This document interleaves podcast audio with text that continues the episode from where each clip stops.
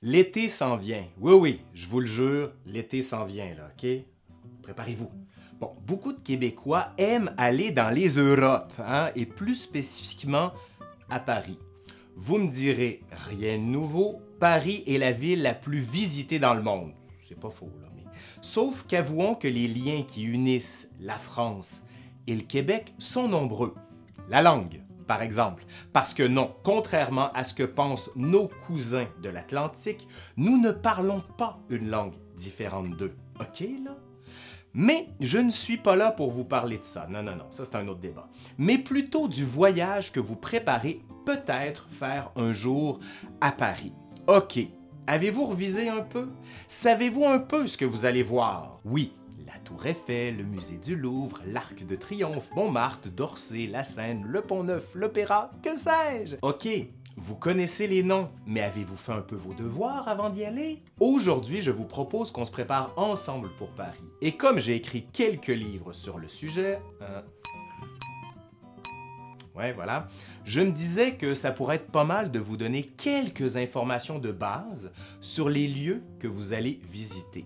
Question de ne pas faire comme tous ces touristes qui se promènent partout en prenant des photos et qui réalisent ce qu'ils ont vu seulement à leur retour de voyage. Hmm, ici, on va pas faire ça, ok? Ok là? Allez, c'est parti pour un cours écrasé, oui, crash course, sur Paris. Cours écrasé sur Paris.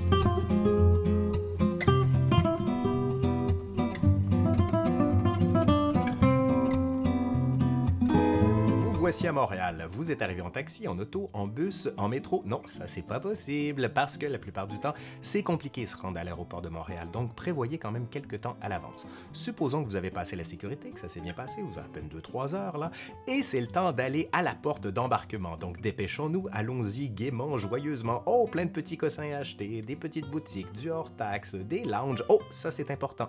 Ça c'est l'endroit où quand vous allez arriver, il va falloir donner votre passeport au douanier. Mais là, ça ne nous intéresse pas. Nous, on veut aller à Paris. Donc on se dépêche, on regarde la porte à gauche et à droite, encore plein d'affaires. Oh mon Dieu, que c'est magnifique, j'adore les aéroports. Porte 55, ça c'est la nôtre. Donc, qu'est-ce qu'on fait? On ralentit, on se pose, on se prépare, on branche notre ordinateur, on prend des cachets, on prend un peu d'eau, bref, on s'arrange pour ne pas être le passager désagréable. Parce que bientôt sur le tarmac, ben oui, tarmac, on va y arriver, voilà.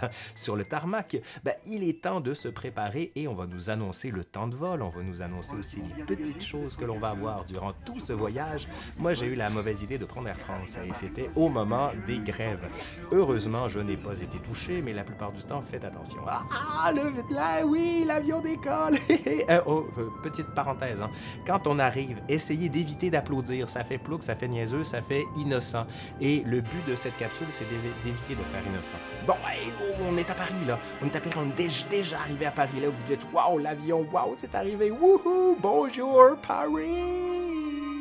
Non. En fait, non, c'est pas comme ça que ça se passe parce que c'est beaucoup plus complexe. Entre le fait de prendre l'avion et de revenir ici, vous avez l'air à peu près comme un orignal pensant que tout se passe trop rapidement. Donc, alors vous voici donc à Orly ou à Charles de Gaulle. Ça, c'est Charles de Gaulle ici. Et vous vous dites, ben, c'est très simple, je vais prendre une voiture pour relier l'aéroport à Paris. Très mauvaise idée, hein? à moins que vous ayez préalablement loué une voiture pour aller ailleurs en France.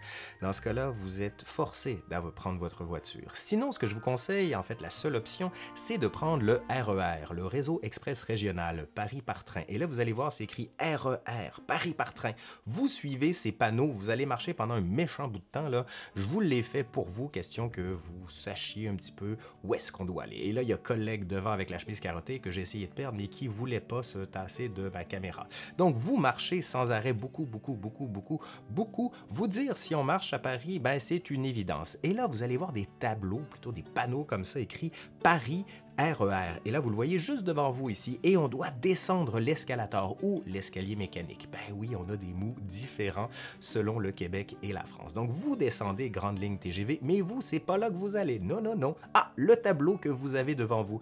Ça, ça vous indique les vols qui sont au départ et à l'arrivée. Mais comme c'était une journée de grève, une journée sur deux en France environ, ben il n'y avait rien. Et là, vous allez me dire, oh mon Dieu, mais quel grand fil pour aller chercher les billets pour relier Paris.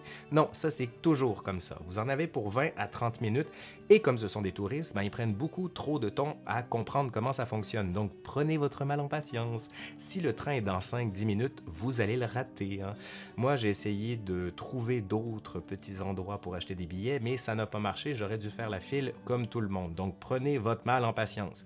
Maintenant, vous vous dites, où dois-je aller prendre le train maintenant que j'ai mon billet? Juste ici, vous voyez cet endroit-là, c'est là que vous, vous allez rentrer, vous allez passer votre billet avec votre bagage et ensuite ça va être le RER. Alors, voici maintenant le RER. E vous avez un tableau indicatif pour vous dire toutes les stations qui sont desservies, mais tous les trains desservent les stations vers Paris. Donc, enfin, voilà, Paris le jour, Paris la nuit, Paris toujours. Oui, mais quelques petites informations avant, hein, parce que quand vous arrivez à Paris, la plupart du temps, vous le faites en métro. Vous allez les retrouver un petit peu partout, les stations de métro, et contrairement à Montréal, ben, Paris est vraiment très bien pourvu en métro. Mais quelques quand même, quelques petites indications pour éviter de payer trop cher et d'avoir l'air de ces touristes américains qui se promènent sans trop savoir ce qu'ils font. Donc vous descendez dans les antres de la bête, ceux du métro bien sûr, et vous allez voir, il y a toujours des gens pour acheter des billets. Et pour éviter de recommencer la procédure trop souvent, je vous donne quelques éléments techniques. Donc vous touchez l'écran comme vous le voyez ici et cet écran va vous amener vers un choix de passe Navigo ou ticket. Nous, c'est des tickets, passe Navigo, ça ne vous concerne pas. Donc, vous avez différents choix. Les tickets plus, ce qui nous intéresse, les arrêts, celui de l'aéroport ou Paris Visite. Nous, comme on va se promener beaucoup, on va prendre plutôt des pleins tarifs et ce que je vous conseille, c'est de prendre 10 tickets plus, ce qu'on appelle un carnet au coût de 14,90 euros. Et ça, c'est réutilisable au moins pendant un an parce que sinon, ce que vous faites, ben, vous allez avoir toujours des gens devant vous pour acheter des tickets à toutes les stations de métro. Vous allez rager et là, vous allez devenir un vrai Parisien. Vous allez gueuler tout le temps, surtout dès que vous le pouvez.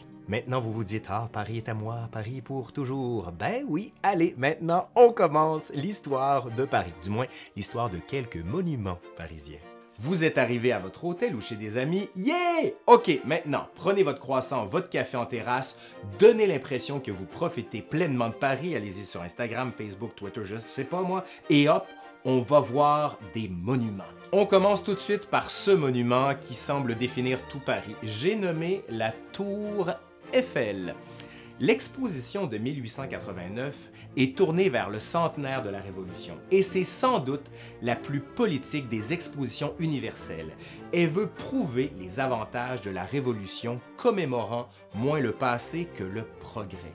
Elle se projette dans l'histoire monuments et pavillons proclament haut et fort le triomphe de l'invention des hommes en consacrant une énergie et des nouveaux matériaux comme l'électricité et le fer.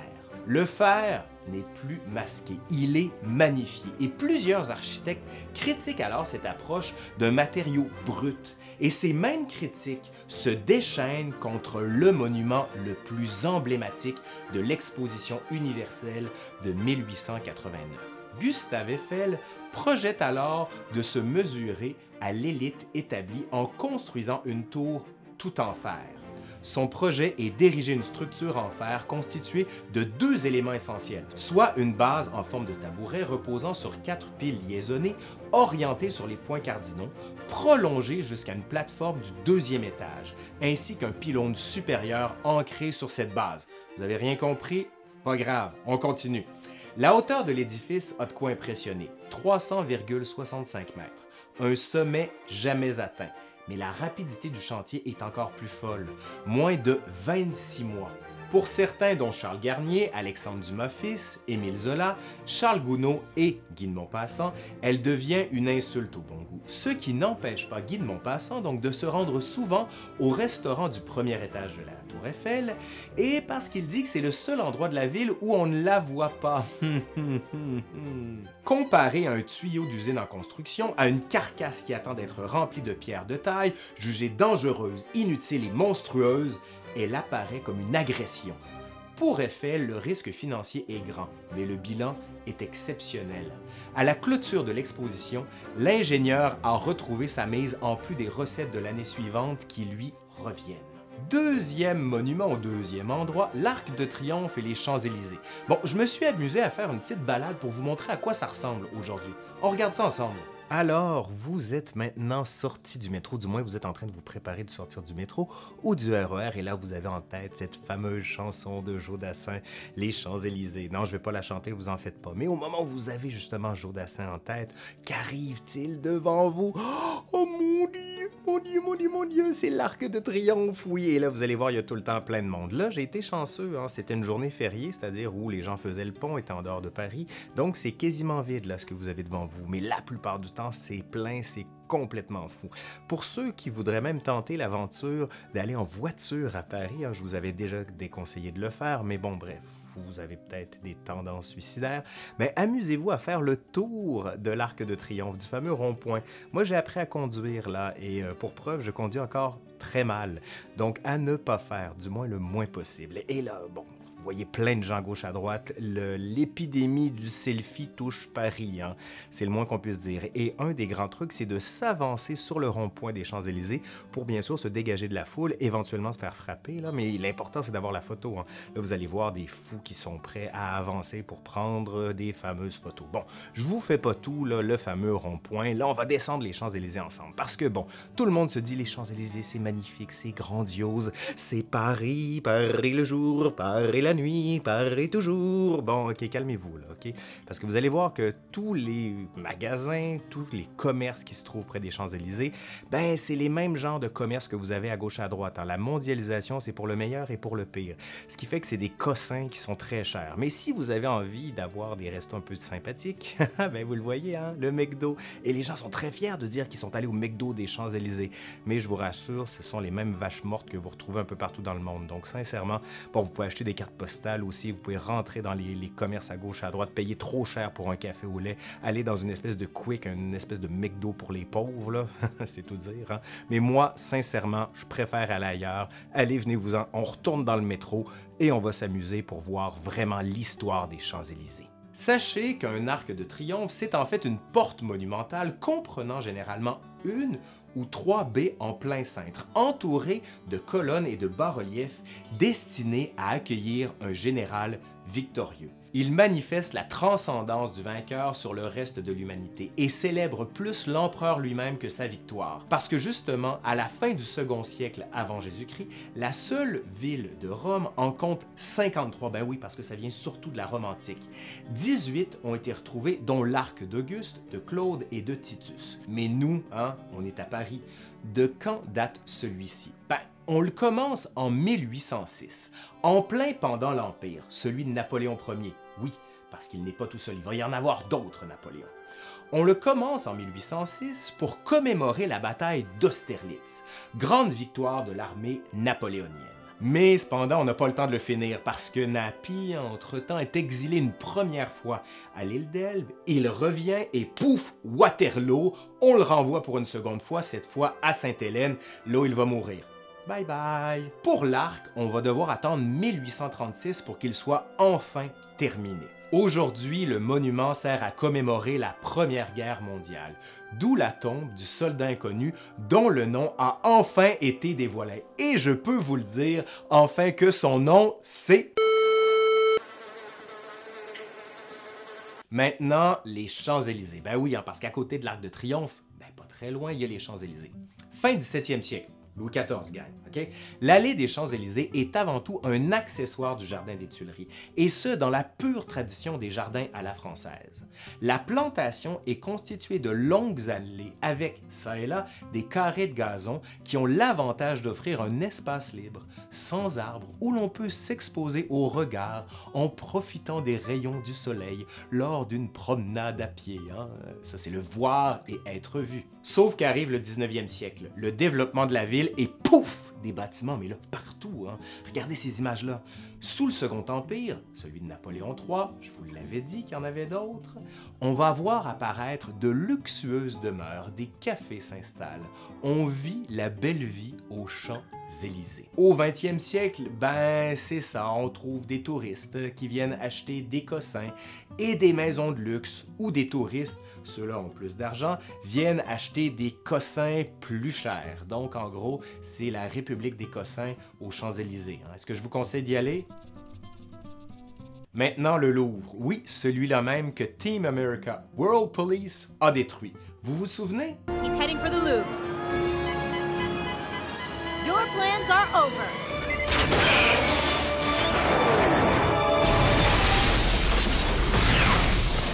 Comme- Comment ça, c'était pas vrai? Un film? Des marionnettes? Je comprends pas. Aujourd'hui, le Louvre est sans doute un des plus beaux musées au monde. Cher, mais beau. Mais cher, mais beau. Mais cher, mais beau. Mais cher, mais beau. On y trouve la fameuse Joconde de Léonard de Vinci, où les touristes se pressent pour avoir leur photo à eux, qui sera sans doute ratée, floue ou tout croche. Un conseil, amusez-vous à regarder la foule. C'est drôle à défaut d'être triste, disons-le comme ça. Avant tout ça, le Louvre, c'était une forteresse. À l'époque médiévale, il devient un peu plus un palais royal. De François Ier, celui qui a envoyé Jacques Cartier ici, à Louis XIV, celui qui a fait de la Nouvelle-France une province française à part entière, ils ont été plusieurs rois à y demeurer. On va sans cesse ajouter des sections à ce palais, qui devient un joyeux mélange de styles architecturaux qui parfois ne vont pas toujours ensemble. Mais ça reste beau, alors on accepte. Un des éléments les plus impressionnants, c'est sans doute la cour Henri II, symbole de l'architecture de la Renaissance française. Prenez le temps et allez la voir. Parlant de la Renaissance, les guerres de religion vont marquer le Louvre. La famille royale à l'époque y réside pour le mariage de Marguerite de Valois avec Henri de Navarre, qui va se solder en 1572 par le massacre de la Saint-Barthélemy. Sinon, il y a aussi le musée, hein, mais ça, je vous laisse aller voir tout seul. Un autre élément fondamental qu'il y a à Paris, c'est sans doute la culture du café et de la terrasse. Vous allez voir, il y en a plein. Les gens s'assoient, profitent. Mais un petit truc, hein, si vous trouvez que c'est trop cher de payer 7, 8, 10 euros pour un café en terrasse, ben entrez à l'intérieur du café et commandez-le au zinc, hein, au bar. Et là, c'est à peu près 1,60€ à 2 euros. Donc, c'est pas très cher. Donc, pour le vrai café, les vrais amateurs de café, allez-y, ça vaut la peine. Allez, c'est fini pour aujourd'hui, du moins les premières sections. Je vais en faire d'autres si vous en avez envie. Mais ça, ça va dépendre de votre désir d'en savoir plus sur Paris. Et si vous avez envie d'entendre parler d'une autre ville, ben faites-moi signe. Allez, je suis Laurent Turcot et je vous dis bonjour Paris parce que Paris sera toujours la Paris. Pourquoi j'ai fait ça? Pourquoi j'ai fait ça? Pourquoi j'ai dit ça comme ça? C'est dans niaiseux. Hein?